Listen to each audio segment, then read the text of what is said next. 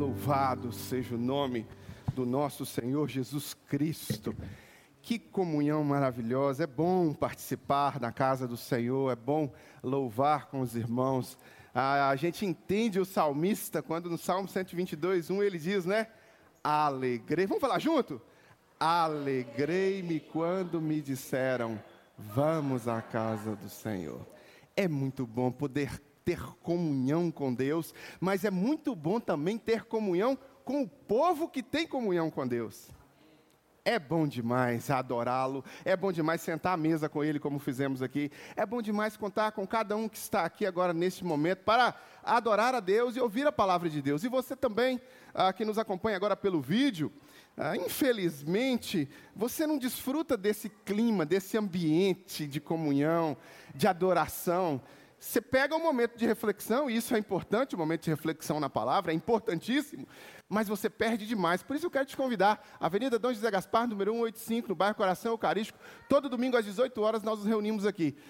Venha, todo domingo, pontualmente às 18 horas, iniciamos a nossa celebração e você será muito bem-vindo aqui.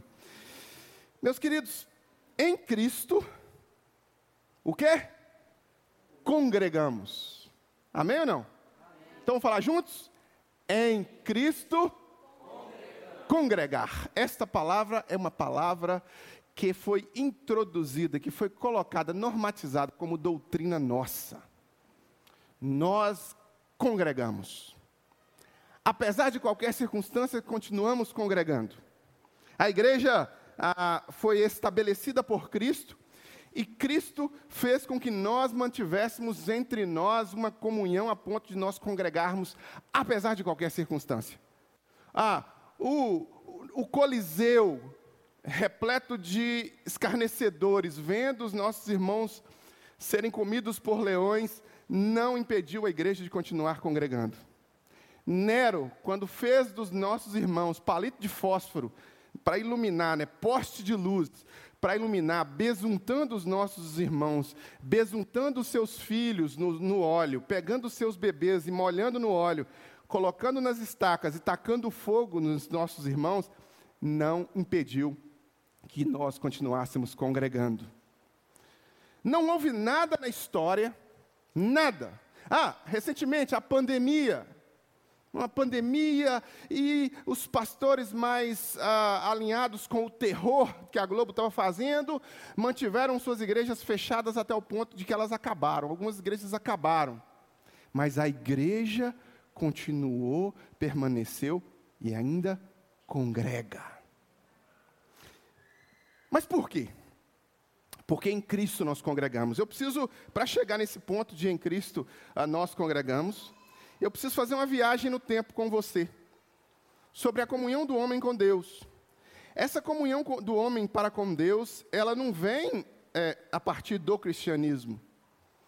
Né? O cristianismo ele vem a partir de Cristo, o, o homem, né? o Cristo ressuscitado, ah, o Verbo que se fez carne.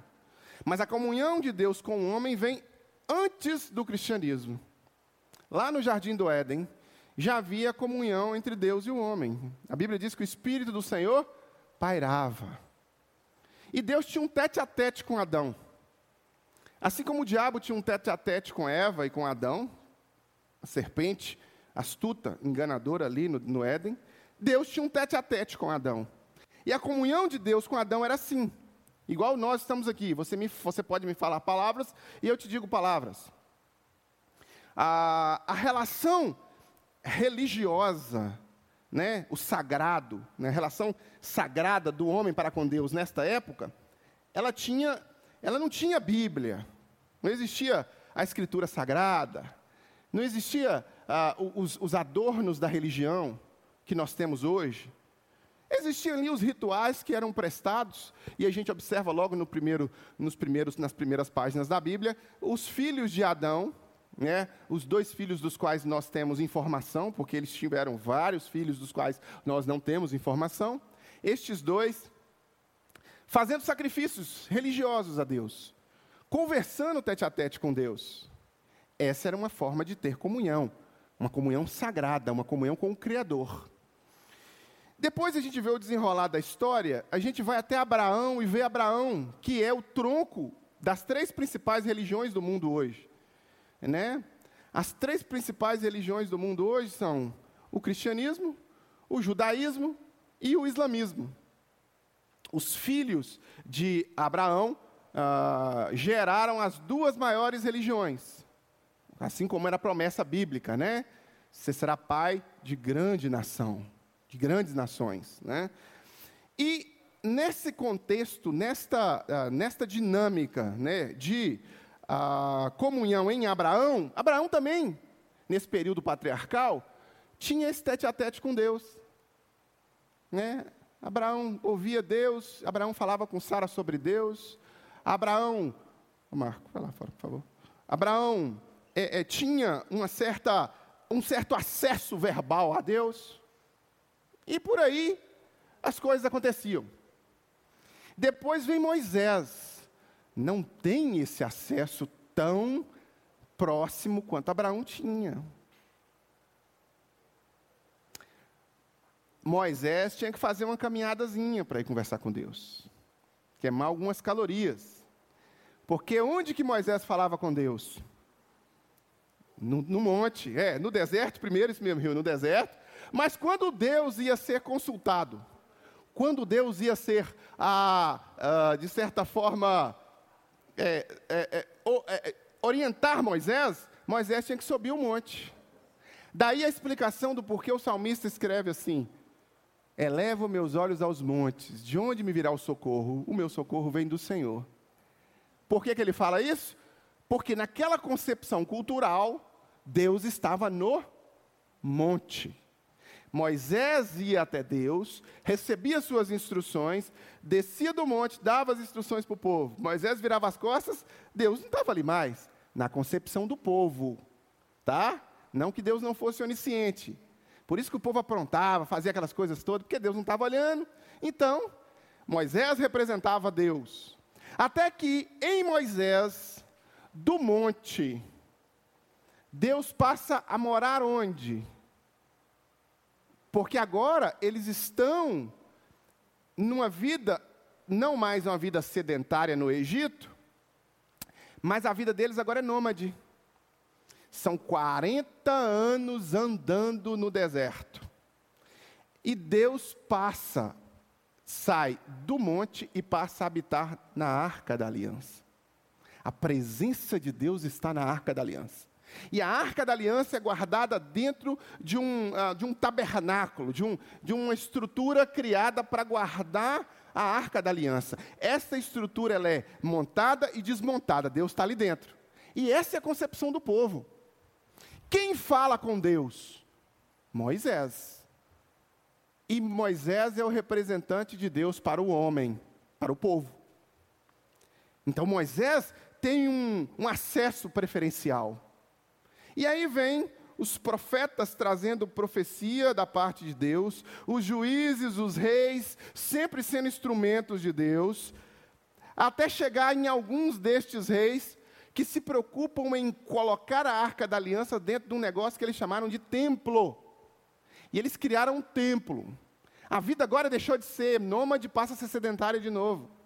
O povo hebreu, o povo de Deus, começa a viver com estacas fixas. E agora Deus está no templo.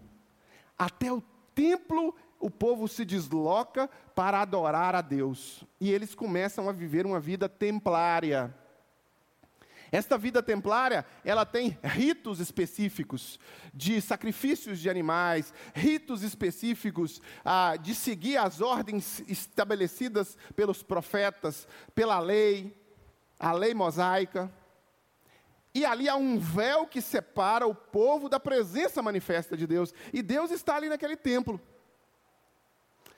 Até que, segundo o, o escritor de Hebreus, ocorre a revelação máxima da presença de Deus, que é o Verbo vivo, o Verbo encarnado, o Emanuel, Deus conosco. Jesus, ele se encarna e começa, ele se encarna no sentido de que Jesus, ele não nasce a partir de Maria. É uma concepção infantil imaginar que Jesus só tem dois mil anos. Jesus está na criação, ele é a coroa da criação. Né? Jesus ele é antes de Maria, ele é antes de José, ele é antes de Noé, ele é antes de Moisés. Ele criou todas as coisas. Então Jesus é está lá no começo de tudo, no fiat lux, né? No haja luz. Quando houve luz, né? Jesus estava ali. Ele escolhe Maria para vir passar a ser é, carne, né? O verbo se faz, o logos se faz carne. E aí Jesus vem e reúne os seus discípulos, reúne os seus apóstolos, e esse Jesus diz: Eu ah, estabelecerei a minha igreja, eu estabelecerei a minha igreja, as portas do inferno jamais prevalecerão contra ela. Esse mesmo Jesus estabelece esses princípios, e este mesmo Jesus morre e quando esse Jesus morre e ressuscita, lembra do véu que separava a presença de Deus no templo do povo? O que, que acontece com esse véu? O véu se rasga. A gente canta isso. O véu que separava já não separa mais. A luz que outrora apagada agora brilha e cada dia brilha mais. Só para te adorar. Oh, aleluia, glória a Deus. Dá vontade de ficar, né? Aí não tem tempo para isso, mas dá vontade de ficar, né? Esse véu ele é rasgado. A presença de Deus é anunciada a todos agora. Jesus é a ponte entre Deus e o homem, não mais o sacerdote, não mais o patriarca, não mais o rei, rei, não mais o juiz, não mais o profeta. Não é o homem mais que tem acesso a Deus e leva Deus para o povo. Agora, Deus se dá ao acesso direto ao povo através de Jesus, e Jesus diz: Eu sou o caminho, a verdade e a vida, e ninguém vem ao Pai a não ser por mim. Jesus. Percebe como que é progressivo? A compreensão. E esse Jesus diz que estabeleceria a igreja dele, e ele estabelece a igreja dele. E essa igreja, ela está reunida e ela recebe não só a instrução de Jesus quando ele está vivo, depois que ele ressuscita, ele passa 40 dias com essa igreja, e depois que Jesus morre, essa igreja fica na expectativa de receber o Paráclito, um outro da mesma espécie que Jesus, um, ah, o que ele chama de consolador, que é o Espírito Santo. E essa igreja recebe o Espírito Santo, e essa igreja começa a fazer a obra que Jesus determinou que ela fizesse. E a igreja se reúne para isso. Ela se junta ela faz um ajuntamento de pessoas ah, completamente diferentes. Olha o temperamento de Pedro e olha o temperamento de Paulo. Olha Barnabé, olha Silas, Timóteo, olha João Marcos e sua inconstância, né? João Marcos, ali do lado de Pedro o tempo todo, mas meio sem muita firmeza de propósito, e logo depois João Marcos ah, amadurece bastante. Pedro com aquela inconstância. Quer dizer, pessoas diferentes, elas são agregadas, elas são agrupadas, e aí Jesus pega emprestado uma palavra da política, né? A política da época, que era a palavra eclesia, que é igreja. Igreja não é uma palavra da religião, igreja é uma palavra da política. Jesus pega essa palavra da política e fala: Eu estabelecerei minha igreja, e as portas do inferno jamais prevalecerão contra ela. E aí Jesus vai, confere autoridade a esta igreja e estabelece princípios, padrões, ritos, e esta igreja recebe o Espírito de Deus, se torna templo do Espírito Santo, cada pessoa, cada um, e eles começam a viver esses propósitos. Dentre estes propósitos, Dentre esses propósitos, o ajuntamento, o congregar, o estar junto, o relacionar um com o outro, o se tornar parte um do outro. O apóstolo Paulo vai dizer que a igreja de Cristo é, é o corpo de Cristo. Né? É, e aí o apóstolo Paulo, no capítulo 12, especificamente 14, 13 também, ele vai falar sobre essa conexão uh, maravilhosa de corpo, e como que cada um tem uma função, e ele vai comparando com o ouvido, com a boca, com o olho, e é junto, congregado, ajuntado. Então Cristo uh, estabelece a sua igreja e dá autoridade para esta igreja, ao longo dos anos, estabelecer por ela mesma, a partir dos, das orientações apostólicas, a sua estrutura religiosa. A forma como nós adoraríamos a Deus. Porque, como os irmãos bem sabem, eu já disse isso várias vezes, a palavra revelação, tirar o véu, é parte de Deus, é Deus que se revela a nós. A palavra religião é ato nosso, não é ato de Deus. Somos nós que respondemos à revelação. Então Deus dá, através de Jesus ali à igreja, a autoridade para os apóstolos, para eles sistematizarem a forma de adoração que eles teriam. E essa forma ela é sistematizada. E ao longo dos anos, muita coisa vai mudando culturalmente. Por exemplo, nós não temos o costume na nossa cultura é, muito forte de adorar a Deus com atabaque, por exemplo. Não temos essa, essa, essa cultura de termos atabaca e termos um batido mais africano. Nós temos um outro tipo de batido dentro da nossa estrutura. Mas nossos irmãos cristãos, angolanos, ah, cristãos do Butão, cristãos ali de, da, da, da África em geral, os nossos irmãos têm esse costume. Você vai num culto africano, por exemplo, é uma coisa de louco, uma coisa maravilhosa. Você sai de lá todo empoeirado, porque a poeira sobe, né? As irmãs africanas adorando é, uma, é contagiante. É contagiante a, a estrutura de adoração deles. A estrutura de adoração deles, assim como a estrutura de adoração alemã, assim como a estrutura de adoração sul-americana, como a estrutura de adoração inglesa, são estruturas que nós criamos para adorar a Deus. Uns usam violão, teclado, outros usam piano, uns batem palma, outros não batem palma. Não há uma normatização bíblica para essas práticas culturais. Todos estão adorando. Mas há uma normatização bíblica para essa nossa sistematização não sair da vontade de Deus. Para nós não exagerarmos. Então há uma sistematização bíblica para várias práticas nossas, dentre elas a que nós estamos falando hoje à noite. Há uma sistematização bíblica para nós congregarmos.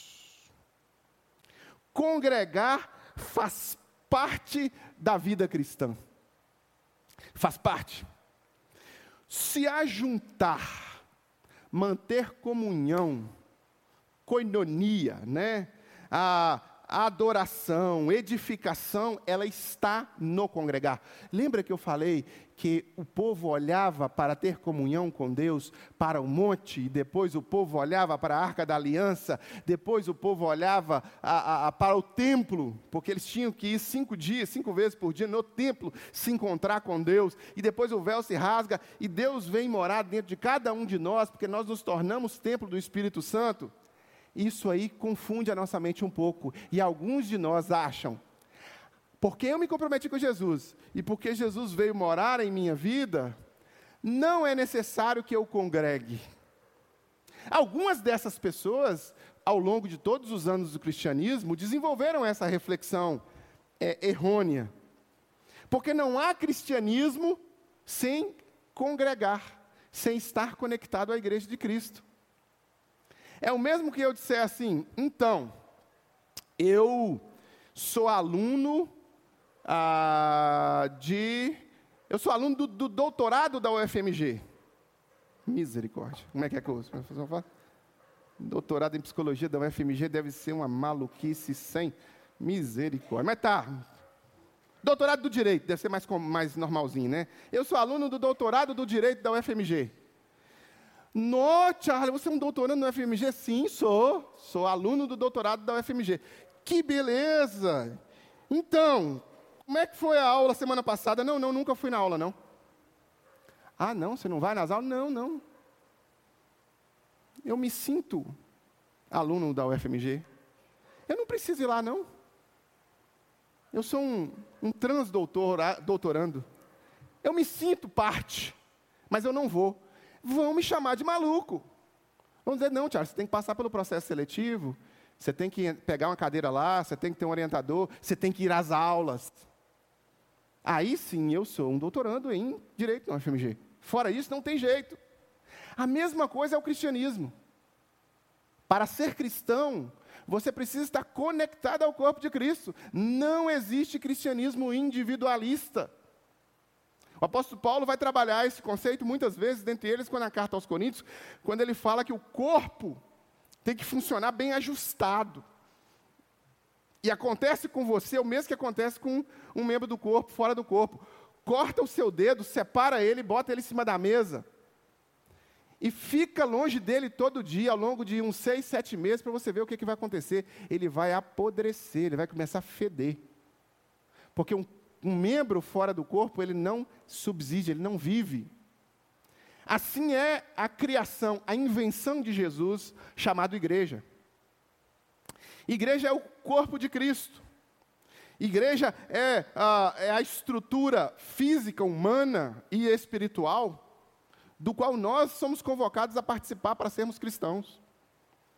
E para isso nós temos que congregar, estar juntos, ajuntados, aprendendo uns com os outros, trocando, contribuindo uns com os outros. Muitos, para justificar sua própria condição pecaminosa, tentam inventar uma espécie de, ah, de presença do noivo sem a presença da noiva. Imagina que coisa mais esquisita, mais esdrúxula, né? Ô oh, Rafael, eu gosto muito de você, mas eu não quero saber da Bárbara perto de mim, não. Oh, se eu gosto do Rafael, se eu tenho comunhão com o Rafael, eu vou ter comunhão com a Bárbara. Já pensou? Imagina, eu tenho comunhão com o noivo, mas eu não quero saber da noiva. Eles são uma só carne. Eles estão juntos. Jesus e a igreja estão juntos. Jesus é o cabeça da igreja. Então, eu, inevitavelmente, sou convocado como cristão a fazer parte de um grupo em que ele é o cabeça e existem outros membros. Eu, inevitavelmente, sou compelido pelo Espírito Santo a buscar um corpo para eu me fazer, para eu fazer parte, para eu contribuir, para eu ser trabalhado, para eu aprender. Desde sempre foi assim. Desde os primórdios foi assim. Desde o começo, em que os apóstolos ficaram ali com a responsabilidade de, de, dar sequência no trabalho que Jesus havia deixado para eles, a igreja foi composta por pessoas imperfeitas a partir dos apóstolos que foram os primeiros imperfeitos. Pessoas imperfeitas, né? O pastor costumava dizer que quando a, as pessoas chegavam para ele e falavam assim, não, pastor, eu gosto muito do senhor. Eu gosto muito do senhor. E eu, eu assim, eu até gostaria de frequentar a igreja, de congregar e de participar, mas eu, eu acho que na igreja tem muita pessoa hipócrita. E o pastor costumava dizer: mas sempre há lugar para mais um. Porque de fato, a igreja é o lugar dos hipócritas, é o lugar dos falsos, é o lugar dos doentes, porque a igreja é um hospital. É um hospital. Nós não somos um tribunal. E eu vou ficar aqui com a lupa, a Mariana, a lupa em cima da Mariana ali, fiscalizando e batendo o meu veredito. Não, não, não, não.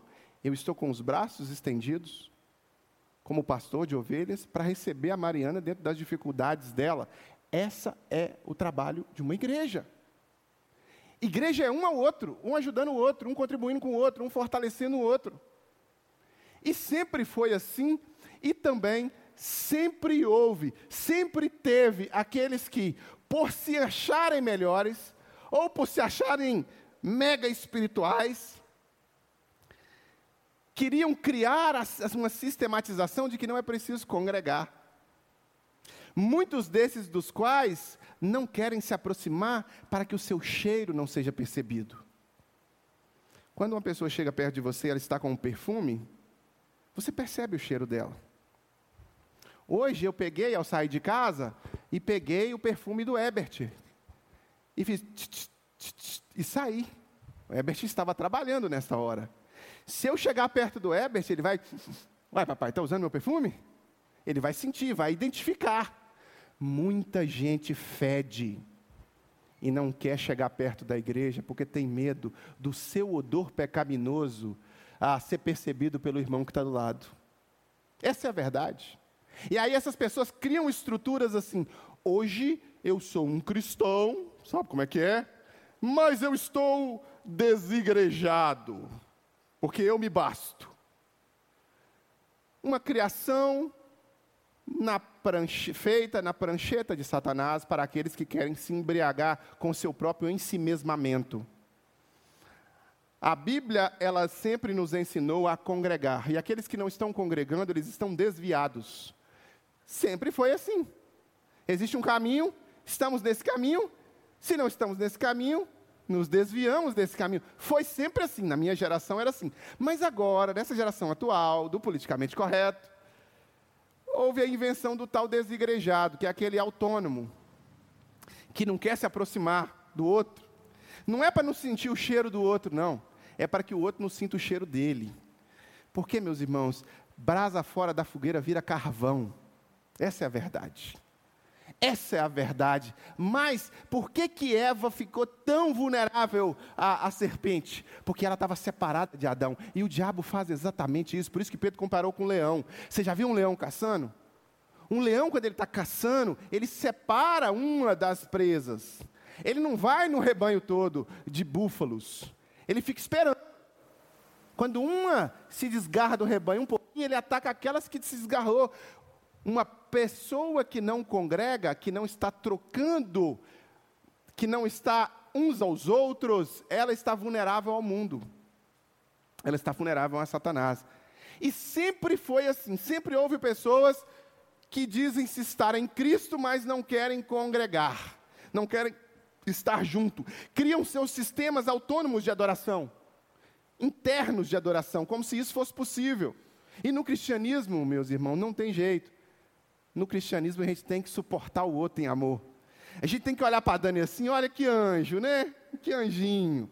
Mas chega perto dela, mantém coinonia com ela, desfruta de uma semana dos piscos dela para você ver. né, eu? Desfruta. Eu já desfrutei de uma semana dos piscos da Dani, né? A gente estava numa piscina em Porto Seguro e eu fiz um relatório psicológico para ela, né, Dani? Você lembra? Estou brincando, Dani, é piada. Não podia perder a piada. Então, irmãos, quando a gente se aproxima, os defeitos ficam evidentes mesmo, é normal. Mas é isso que Jesus nos chamou, para que a gente se aproximasse, para que o meu defeito, junto com o defeito da Dani, pudesse um ajudar o outro a melhorar, a ser inspiração um para o outro, a crescer um com o outro. E lá atrás, ah, especificamente eh, numa comunidade ali ah, dos irmãos que recebem a carta aos Hebreus, o apóstolo Paulo vai orientá-los quanto a isso. Sempre existiu, não é novidade não. Hebreus capítulo 10, versículo 25. Hebreus capítulo 10, versículo 25, olha aí. Olha a orientação do apóstolo. Hebreus capítulo 10, versículo 25. Não não, não deixemos de nos congregar, como é costume de alguns. Pelo contrário, façamos admoestações, ainda mais agora que vocês veem o dia que se aproxima. Vou ler só esse texto, depois você lê toda a carta aos Hebreus, que é uma carta muito edificante. Mas nós vamos ficar só com esse versículo. O que, que esse versículo quer dizer? O que, que esse versículo quis dizer à luz da época que esse povo vivia? O que, que esse versículo quer dizer hoje? É exatamente a mesma coisa. Exatamente a mesma coisa. Primeiro, ele quer dizer que nós não podemos deixar de congregar. Não deixemos de congregar. Ou seja, aquele que é cristão, que está em Cristo, ele tem uma mão em Cristo e uma mão na noiva de Cristo. Uma mão segura em Cristo e uma mão com a comunidade de Cristo. Não há desconexão. Né? A, a Igreja Católica acabou pegando esse, esse conceito teológico e criando uma expressão que é óbvio, ela precisa ser entendida à luz de Cristo e à luz da palavra. Né? Não há salvação fora da igreja. É um conceito católico. É, não há salvação fora da igreja. Eles fizeram uma mescla de Cristo e a igreja, e colocaram: não há salvação fora da igreja. Na verdade, não há salvação fora de Cristo. Mas quem está em Cristo se conecta à igreja, é a igreja, faz parte da igreja, está com aqueles que estão com Cristo. Se torna membro da família. Não consegue ficar fora dessa comunhão. Eu entrei aqui falando dessa comunhão gostosa, desse aprendizado, dessa vida na vida, dessas, desses processos ah, de transformação coletivos, mútuos. A maior terapia de grupo que existe se chama Igreja de Cristo. A maior hospital espiritual que existe se chama Igreja de Cristo. A maior escola espiritual que se chama Igreja de Cristo. Então, não deixar de congregar, né, não deixar de congregar é o conselho do apóstolo Paulo para quem é cristão. Se você é cristão, você não tem essa opção. Você não tem essa opção. Ou você fará a vontade de Deus e congregará, e com ela você vai crescer, porque quem congrega cresce. Quem se envolve com o corpo de Cristo cresce. Quem se deixa levar ah, pelo, pelo, pelo fluir do Espírito em sua vida, alinhado com o que está no texto bíblico, cresce. Quem participa, cresce. Quem vai, olha só, quem vai até o corpo de Cristo e se reúne com o corpo de Cristo, cresce, amadurece, melhora, aperfeiçoa, troca.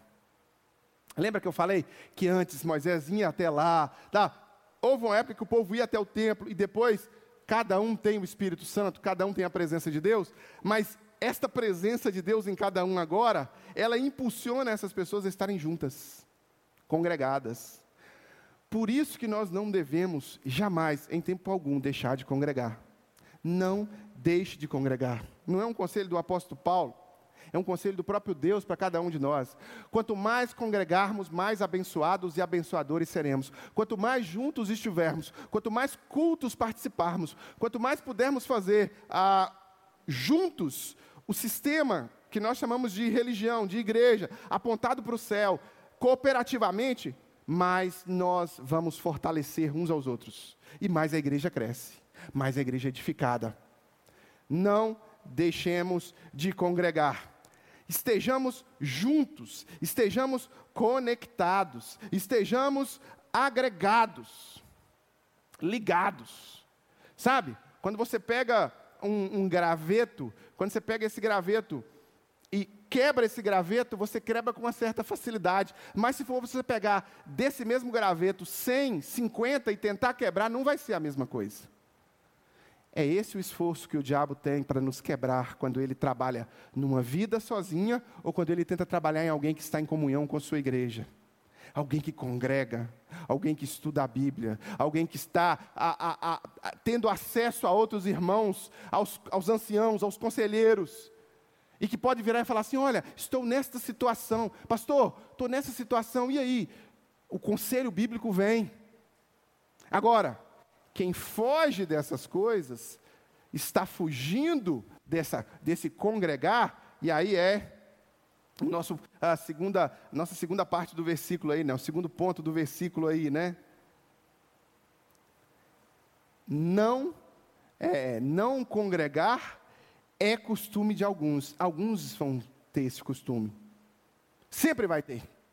Tinha aqui tinha, teve no segundo século, teve no terceiro, teve no quarto, teve até o século 21. Se tiver século 22, vai continuar tendo. Alguns não terão o costume de congregar. Alguns vão se dizer cristãos e se dizer cristãos autônomos. Alguns vão fugir da comunhão. Eu conheço uma pessoa há muitos anos, uh, e esta pessoa ela sempre me diz assim: ah, ela mora uma certa distância da nossa igreja, ela não mora aqui perto, não. Ah, eu, eu, eu, não, eu, não, eu não gosto de, de né, que as pessoas se metam na minha vida. Por isso que eu não vou para a igreja, porque lá as pessoas vão se meter na minha vida. O que, que ele está dizendo? Quero viver a vida do meu jeito. Quero ter o meu odor pecaminoso reservado ao, ao, à minha penumbra ao meu esconderijo secreto, porque se eu me aproximar, talvez o pastor, Dani, vai sentir o cheiro. Talvez o Otávio, que está do lado da Dani, vai sentir o cheiro. É isso que ele está me dizendo. Mas é isso que Deus quer. porque o ferro afia o ferro. Deus quer que outras pessoas te abençoem. Deus quer que outras pessoas te ajudem. Né? A, a gente estava aqui no dia de ação de graças que nós celebramos, o Thanksgiving, e a, o Marco Túlio compartilhou algo, e eu me surpreendi, eu fiquei surpreso. Os irmãos viram, todos os irmãos que estavam aqui viram, e depois eu fui no Marco e puxei a orelha dele. Cara, você deveria ter falado comigo. Eu queria estar em oração por isso aí. Eu queria estar junto com você nisso aí. É para isso, nós estamos juntos. Estamos juntos. Não, Charles, você estava passando por coisas muito difíceis. E eu resolvi não compartilhar com você por isso. E eu falei: não, está errado. Nós estamos aqui para passar coisas difíceis mesmos, uns com os outros. Meus irmãos, quando eu recebi o diagnóstico, eu e Karina recebemos o diagnóstico claro de que o nosso filho poderia morrer a qualquer momento, a primeira coisa que eu fiz foi chamar a igreja. Chamei a igreja na hora. Irmãos, se os irmãos puderem vir aqui em casa agora, para a gente orar junto, para a gente conversar, para a gente, a gente ser vida na vida um do outro, e foi isso que aconteceu. Os irmãos saíram de suas casas imediatamente foram lá para casa. E nós fizemos uma reunião no dia 3 de maio de 2006. 3 de maio de 2006. E no outro dia o Tiago nasceu, 4 de maio de 2006, o Tiago nasceu. Né? É, quando eu recebi o diagnóstico de câncer, que eu estava com câncer, no mesmo dia, mandei mensagem para algumas pessoas e essas pessoas estavam lá em casa e nós oramos junto e nós ficamos juntos e, e me ajudou e me abençoou e, e continuou me abençoando. Depois, no processo, quimioterapia, radioterapia, tudo aquilo, todo aquele momento difícil da minha vida, a igreja me abençoou. A igreja estava junto. Mas é costume de alguns não congregar, é costume de alguns não estar junto, é costume de alguns não vir no templo. Ah, não, Charlie, eu te mando. Eu mando oferta para a sua igreja todo mês, beleza? Não, não, não, não, não quero a sua oferta. A igreja está querendo sua vida. A igreja quer que você esteja aos pés de Jesus. O seu dinheiro não vai comprar, as suas cestas básicas não vão comprar um lugarzinho no céu, não se iluda. Muitos se iludem, por isso que eles querem ficar longe. Porque eu quero fazer uma média de Deus. Vou fazer o seguinte: eu mando o dinheiro, mas eu não dou minha vida. Você sabe por quê? Porque dar o dinheiro é muito fácil. Dar o dinheiro é fácil demais. Difícil é parar de pecar. Difícil é se converter a Jesus. Difícil é se transformar em, uh, em uma madeira bruta para ser lapidada pelo formão ali de Jesus, ó negando-se a si mesmo, sendo trabalhado, sendo lixado, sendo, sabe, isso é difícil. É difícil. Então é mais fácil dar o dinheiro. Então quando você ah, olha para esses, você vê que eles não querem congregar, eles não querem fazer parte, eles querem ficar longe desse tipo de palavra. Olha, longe de uma confrontação que você tem que ser um pai assim, que você tem que ser um filho assim, você tem que ser um esposo assim, uma mulher assim. Longe, não quero ouvir. Mas eu quero fazer uma média. Eu quero, sabe, fazer uma coisinha aqui, outra ali, mas eu não quero estar junto. Quando você congrega, você está junto. Quando você congrega, você é desafiado, você é encorajado. Mas é costume de alguns não congregar. É costume. É costume e sempre vai ser. Estes que não congregam, eles devem ser alvo das nossas orações, mas eles não devem ser exemplos para nós. Os exemplos para nós são aqueles que, apesar de qualquer coisa, estão congregando. Os exemplos para nós são aqueles irmãos que tinham seus filhos arrancados dos seus braços, crianças sendo comidas por leões nos braços dos pais. Você imagina o que, é isso? Esses irmãos continuavam se reunindo e adorando Jesus. E muitas vezes eles se reuniam dentro do Coliseu. Eles ali, ó, todos sendo comidos. E a história nos traz a informação de que esses irmãos, enquanto morriam na boca dos leões, cantavam louvores ao Senhor, sabendo que iriam se encontrar com o Senhor naquele momento. Aleluias. E você? E nós? Qualquer coisinha. Às vezes, qualquer dozinha, qualquer, sabe? Qualquer quimioterapiazinha. eu posso brincar com isso, porque eu passei por uma quimioterapia nesse púlpito. 40 semanas, 36 semanas aqui nesse púlpito, né? Todas as semanas de quimioterapia e radioterapia, eu estava aqui nesta igreja, eu participei do culto, no meio de uma pandemia, com os irmãos, congregando, estando junto. Então, qualquer coisinha, a gente já, ah, não, ah, não, ah, hum, ih, qualquer coisinha. Não damos as mesmas desculpas às vezes para compromissos que temos que vão doer no nosso bolso, por exemplo. Se temos que chegar às 8 horas, às 7 horas no serviço, lá estamos às 7 horas, porque vamos receber um salário para isso. Se temos um compromisso ah, de estar às 7 horas dentro da classe fazendo prova, porque senão vamos tomar bomba, lá estamos nós fazendo prova. Mas muitas vezes o diabo nos engana e nos mantém fora da comunhão, como é costume de alguns, levando para longe do rebanho. Então, existem essas pessoas. Não deixem, não deixemos de nos congregar, como é costume de alguns. Aí ele vem pelo contrário. Façamos admoestações mútuas. Isso que eu estou fazendo aqui é uma admoestação. O que é uma admoestação? É uma exortação. É um conselho positivo ou negativo. É um confronto. É um confronto. Fica firme. Não se afaste. Brasa fora da fogueira, vira carvão. Congregue. Isso é uma admoestação. Existem outras admoestações que são feitas no congregar. O testemunho de uma pessoa. Quando alguém pega o microfone no dia da ação de graças, por exemplo, e fala sobre sua superação em relação a algum assunto. O outro que está passando pela mesma dificuldade está sendo admoestado. O pastor, quando está pregando, o irmão, quando está orando, esta comunhão, ela gera admoestações. Às vezes, quando a gente está lá embaixo, na, no, no, no, gourmet, ali embaixo, fazendo lanche, um bate-papo, uma conversa.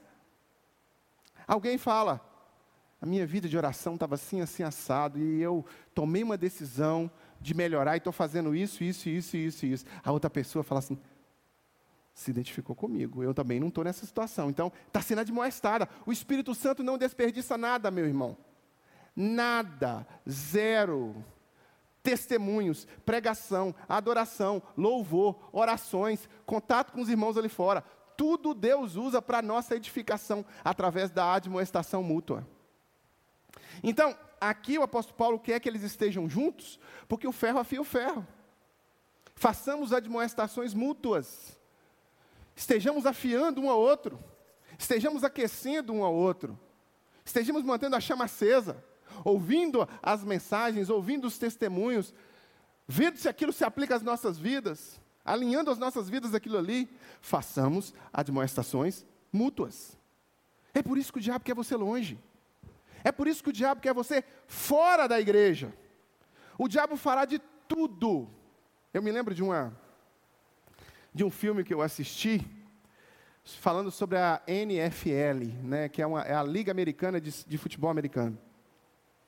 E numa fala, o cara fala assim: rapaz, porque tem um médico lá que descobriu que os jogadores estavam tendo um problema no cérebro por causa do impacto que estavam tendo no cérebro. E aí ele desenvolve uma teoria lá e ele vai contra a liga de futebol. E o cara fala assim: rapaz, você está indo contra uma potência.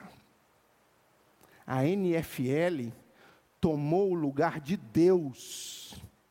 Você sabe por quê? Porque o domingo era da igreja e agora é do futebol. O domingo sempre foi da igreja, mas agora as pessoas não vão mais na igreja, as pessoas vão para o templo sagrado do futebol. Esse filme, na hora que eu ouvi esse filme, eu lembrei de como eu era. Realmente, todo domingo eu estava no Mineirão, ou no Independência menos, mas todo domingo eu estava num, num templo de adoração aquela gorduchinha, né? Na época, na minha época, era pimba na gorduchinha, tiro lululi, tiro lululá. Os novos não vão conhecer. Não, Dani, você é adolescente, adolescente não vai conhecer isso, não. As narrações do, do Osmar, Osmar Prado, né, que são anteriores às narrações do Galvão Bueno, só para os antigos. O Rio também não vai lembrar, não, porque o Rio é menino. Tiro lululi, tiro lululá, pimba na gorduchinha. Né? Quem vai lembrar? Só os raízes. Essa geração mais nova não vai lembrar, não. E lá estava eu, naquele templo. Mas era no mesmo horário da igreja. E foi uma decisão que eu tomei, irmãos. Era uma decisão que eu tomei. Eu percebi isso na minha vida. Falei, eu vou congregar em outro templo agora. Ao invés de congregar no templo é, Magalhães Pinto, né, conhecido como Mineirão, eu vou congregar no templo do Senhor Jesus a partir de agora. E eu abandonei aquele vício, aquela religião que eu seguia. E muitos são assim hoje. Muitas pessoas têm uma conexão religiosa com estruturas que são futebol, churrasco, cachaçada, prostituição, tal, tal, tal. E Satanás mantém essas pessoas fora da igreja na hora dos cultos da igreja, no dia dos cultos ao Senhor. Hoje nós vivemos o nosso Shabá.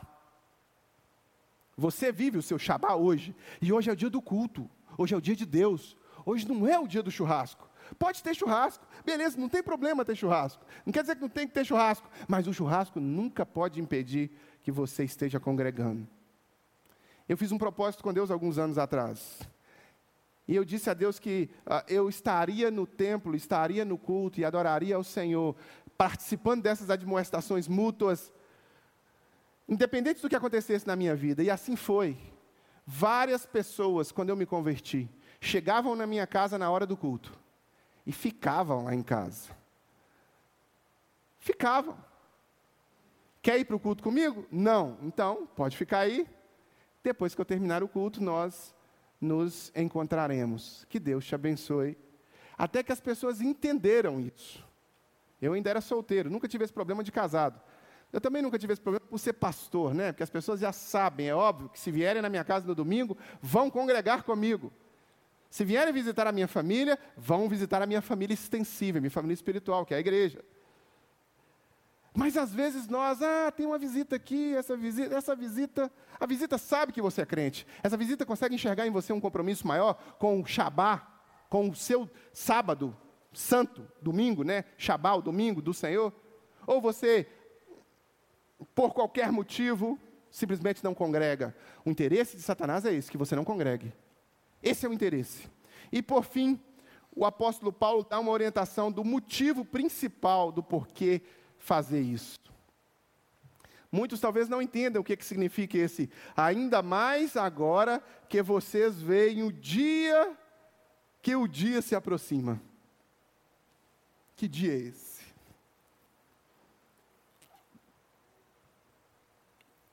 Quem não é cristão, quem não estuda a Bíblia, não tem a mínima noção sobre como será a volta de Jesus. Muita gente se ilude, imaginando que para ir para o céu basta morrer. Né? É morrer. Estou no céu. Uh! Né? Outros acham que, ah, esse negócio de céu não existe. Inferno não existe. Por quê? Porque querem viver suas próprias estruturas de pensamentos. Porque a Bíblia, Jesus, Deus, seria um limitador de pecados. Né? Quer entrar no meu céu, tem que fazer desse jeito aqui. Então, é melhor não existir esse céu e eu faço o que eu quero. Outros pensam, não, não. Vamos fazer o seguinte: nós teremos muitas oportunidades. Então a gente vai ficar visitando isso aqui, morrendo, voltando, vindo de novo, morrendo, voltando, vindo de novo, morrendo, voltando, vindo de novo. O apóstolo Paulo escreve aos Hebreus corrigindo esses caras. O apóstolo Paulo fala assim: aos homens está ordenado morrer apenas uma vez, vindo depois disso o juízo. Nesse mesmo livro que nós estamos lendo aqui. Então, as sistematizações de pensamento para tentar fugir desse dia aqui são muitas. Mas eu vou te falar o que, é que vai acontecer nesse dia. Para aqueles que se entregaram a Jesus como Senhor e Salvador de suas vidas, para aqueles que estão congregados, para aqueles que estão adaptados, adequados, ajustados, e que não são pessoas santas, perfeitas, não são, são pecadores remidos e lavados pelo sangue daquele que é perfeito. Pessoas que querem acertar, que querem buscar a vontade de Deus, mas que nem sempre acertam, falham, erram, na tentativa de acertar, elas estão errando e continuam tentando acertar. Essas pessoas que são lavadas pelo sangue do Cordeiro, conforme nós celebramos aqui na ceia, essas pessoas terão um ticket de entrada. Estive com Karina ontem, uh, prestigiando um amigo dela uh, num teatro. Fui surpreendido de forma positiva. Muito positiva, né? Que o amigo dela é estudante da Fafiche. É estudante lá da, do, da equipe de teatro da, da UFMG. E eu gostei demais da peça, chamei Eu Odeio Hamlet, a peça deles. Achei uma peça, uma leitura muito interessante, muito criativa da parte deles. Me surpreendi. Né? A única coisa que achei fora do, do racional mesmo foi na hora que houve os cumprimentos do teatro, né? que é aquele cumprimento tradicional, progressista, né? maluco, né? De sejam bem-vindo, bem-vindes, bem-vindo, bem-vindex, bem-vindora, bem-vinda. Fica um tanto de bem-vindo. É todo, todo, tede, tede, todes, tode, todex, tudix, tudox, tudox, tudox. Aí depois que fala quase um alfabeto inteiro, aí acaba. Eu falaria, boa noite, sejam bem-vindos, pronto. Mas eles precisam. Mas tirando isso aí, foi uma leitura interessante. Mas para eu e Karina entrarmos, o cara da peça, amigo dela, havia colocado o nosso nome na lista. Não tem um nome na lista. Ou você compra o ingresso, ou você tem um nome colocado na lista. Na hora que nós chegamos, e a gente veio assim meio sem saber muito bem como é que era ali a dinâmica daquele lugar, ah, e a gente perguntou. A gente disse, ah, como é que a gente faz? Aí a moça perguntou, vocês têm o ingresso no celular ou vocês têm o nome na lista? Aí eu disse, nós temos o nome na lista. Ah, então vão até aquela moça ali, a moça foi lá, imprimiu um ticketzinho, botou na nossa mão, nós entregamos um ticket na porta e pudemos entrar. É assim no céu. Seu nome vai estar na lista. Se chama livro da vida.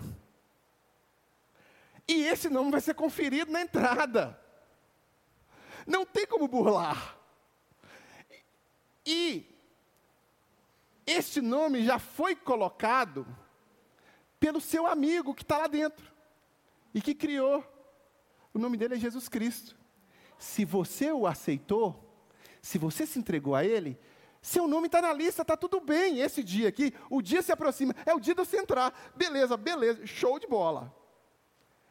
Agora a Bíblia diz que se o seu nome não está na lista, esse dia não é um dia bom. Olha, eu, eu não estou assim, não é para rir. Mas a Bíblia chama de terrível e grande, doloroso dia do Senhor. Vai ser um dia muito ruim. Vai ser um dia de choro e de ranger de dente. Vai ser um dia de percepções atrasadas. Ah, eu deveria ter ouvido. Lembra lá em Moisés? Perdão, em Noé? Noé passou o tempo todo avisando. Bota o nome na lista. Bota o nome na lista, bota o nome na lista. Os caras não quiseram botar o nome na lista. Zombaram de Noé. Noé, o retrógrado. Noé, o homofóbico. Noé, o misógino. O fascista. Ou isso, ou aquilo, ou aquilo outro. Mas quando a primeira gota de água caiu, meu amigo, e a porta daquele, daquele barcão foi fechado pela própria mão de Deus, por fora, selado com o selo de Deus. Para ninguém conseguir entrar mais, porque o nome na lista era só o nome da família de Noé até, aqui, até aquele momento. Aquela galera que estava do lado de fora começou a gritar, chorar, espernear, se arrepender. Né? subitamente ocorre um arrependimento. Nesse dia haverá. Né? Igual uma vez, eu acho que foi até um, um parente do Rio, que eu acompanhei na UTI durante muito tempo. Eu ia, visitava, falava de Jesus para ele, e depois ele faleceu. E aí um dos parentes do Rio chegou para mim e disse assim, depois que eu fiz o funeral, acho que foi você mesmo, né, Rio? Acho que eu já te contei essa história. É, aí eu disse assim, para os irmãos, para as pessoas que estavam ali. Falei sobre Jesus, como eu sempre falo. E aí, um dos parentes do Rio chegou até mim, um crente, e falou assim: E aí, pastor? Ele aceitou Jesus antes de morrer? E eu respondi: Olha, eu não conheço ninguém que não aceita quando está na situação dele. Nessa hora, todo mundo aceita Jesus. Nessa hora, todo mundo fica: Meu Deus, e agora? Estou indo. Como é que eu vou fazer? Essas pessoas que estão aqui, elas têm essa oportunidade. E ainda que na cama, elas têm essa oportunidade. Mas no dia do Senhor, o grande, temível e terrível dia do Senhor, quando a porta da graça se fechar, esta oportunidade não será dada mais. Vai ser a mesma fechadura hermética que houve na arca de Noé. E aí o martelo vai ser batido e aí não dá mais para esperar. Porque a conta vai ser cobrada, a fatura vai ser fechada. Não há o que possa ser feito mais. Aquele Cristo Jesus que hoje atua como advogado de todos nós, vai deixar de ser o advogado dessas pessoas, porque não mais haverá possibilidade de exercer uh, de ampla defesa. Jesus se tornará no juízo. E aquele Cristo que hoje é o seu advogado, e que você escuta hoje, que deve se comprometer com Ele, que deve aceitar, que deve, ele vai vestir uma toga de juiz, e ele vai virar para você e vai dizer assim: Apartai-vos de mim, maldito, para o lago que arde com fogo e enxofre, porque eu nunca vos conheci. Você não tem parte comigo e eu não tenho parte com você. O apóstolo Paulo tenta dizer para esses irmãos aqui, irmãos, congreguem, estejam juntos, estejam unidos, não sigam o fluxo desses que têm o costume de não congregar, estejam, sabe, admoestem-se uns aos outros, ainda mais que vocês veem que o dia se aproxima. E eu vou encerrar essa nossa reflexão agora, meus irmãos, com esta, com essa alerta do apóstolo Paulo. O dia está se aproximando. E aí? E aí? Todos nós vamos prestar contas. Eu, você, você que me acompanha pela internet, todos nós somos convocados, seremos convocados para saber. Né? Gabriel, traz o livrão aí. Aí vem Gabriel com o livrão, bota o livrão em cima da mesa. Aí o mestre abre o livrão, pum, deixa eu ver se o nome está na lista. Vai acontecer. Vai acontecer. Não há como fugir dessa realidade.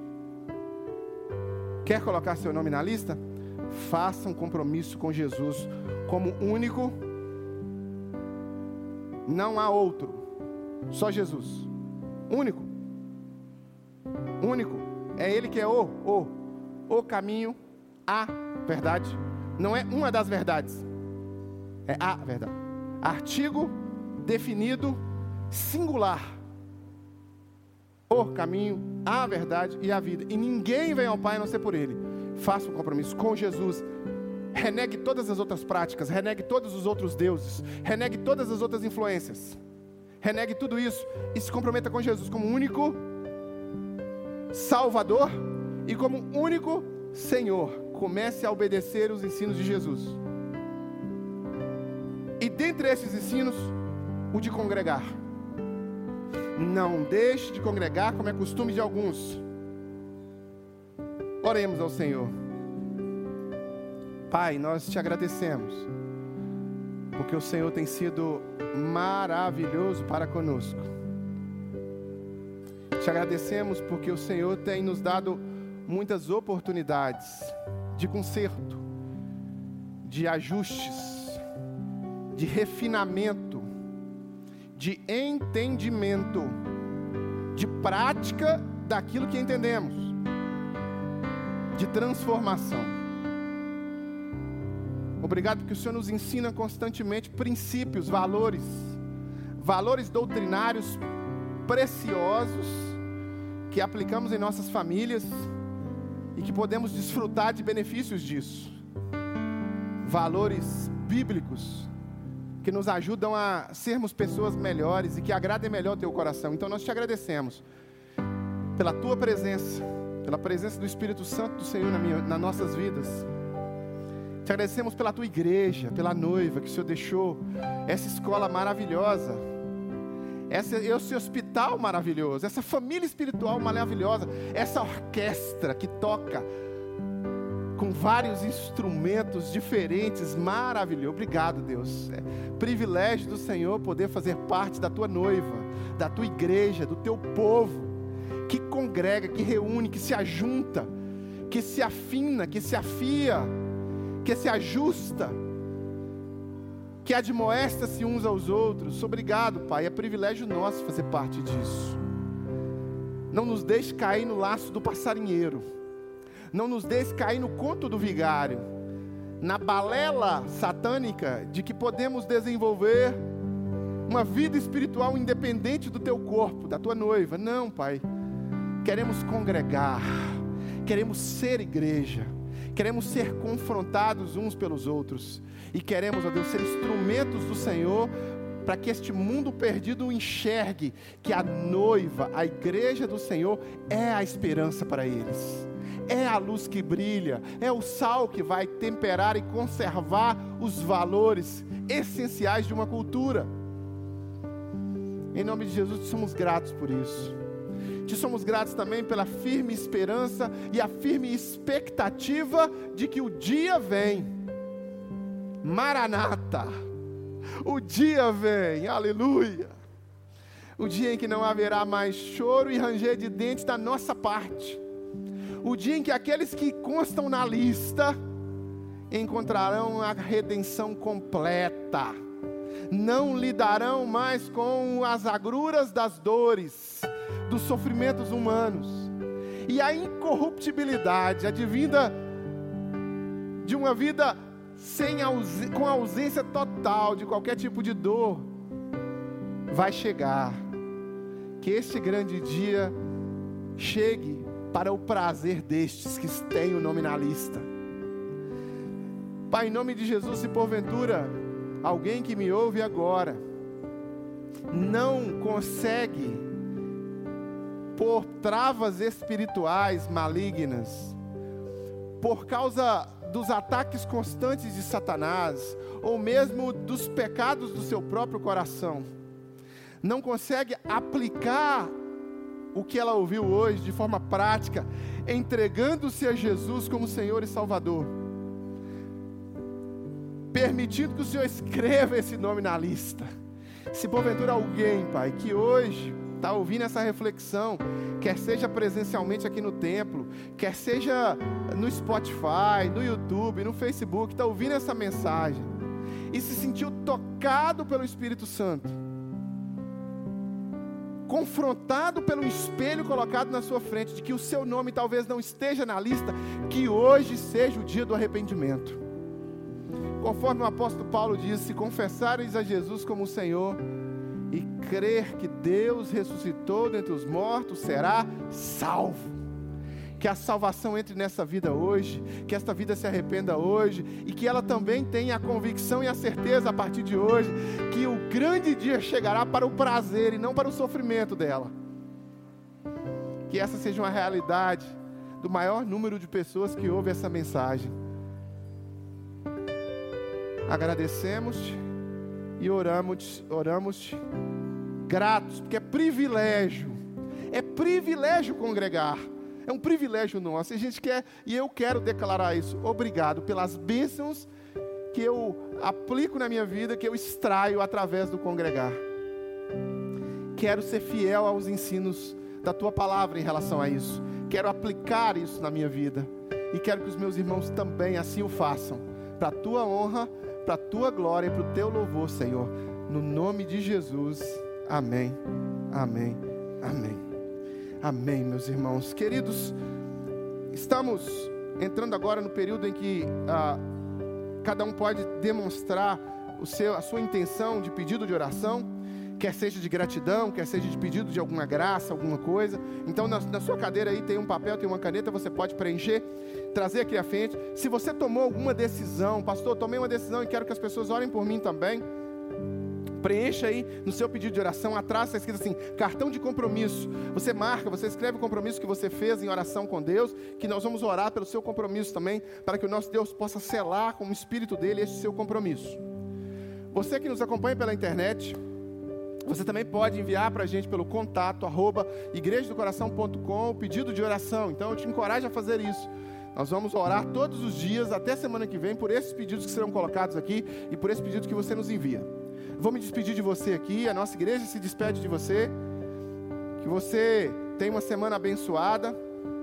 Que você possa, ah, se você quiser contribuir financeiramente, estou, pastor, estou sendo abençoado, fui abençoado e quero realmente abençoar também. Eu não sou um, é, um sanguessuga, um parasita que só quer receber bênção. Eu entendi que o cristianismo é uma troca. Eu quero abençoar também. Como eu posso abençoar? Você pode abençoar saindo da sua casa e vindo participar conosco. Venha, senta aqui, dá o seu testemunho também para outra pessoa, para outra pessoa ser abençoada com o seu testemunho, com o que Deus está fazendo na sua vida e mantenha a comunhão. Esteja junto. Mas se você não pode fazer isso, continue aí, ligadinho, conectado. E você pode também, através de outras formas, abençoar o trabalho da igreja do coração. Uma delas é contribuindo financeiramente.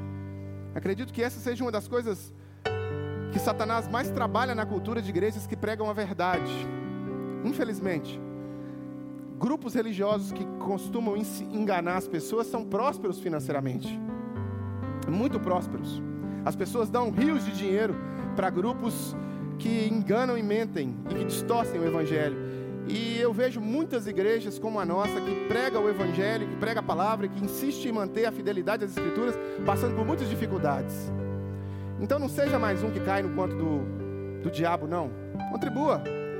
Financeiro, arroba é a chave pix da nossa igreja. Você pode entregar o seu dízimo e sua oferta através dela. Que o amor de Deus, o Pai, comunhão consolação do Santo Espírito e graça de Jesus seja sobre a sua vida, seja sobre a sua família. E para nós que aqui ficamos, Vamos cantar ao Senhor, adorar com os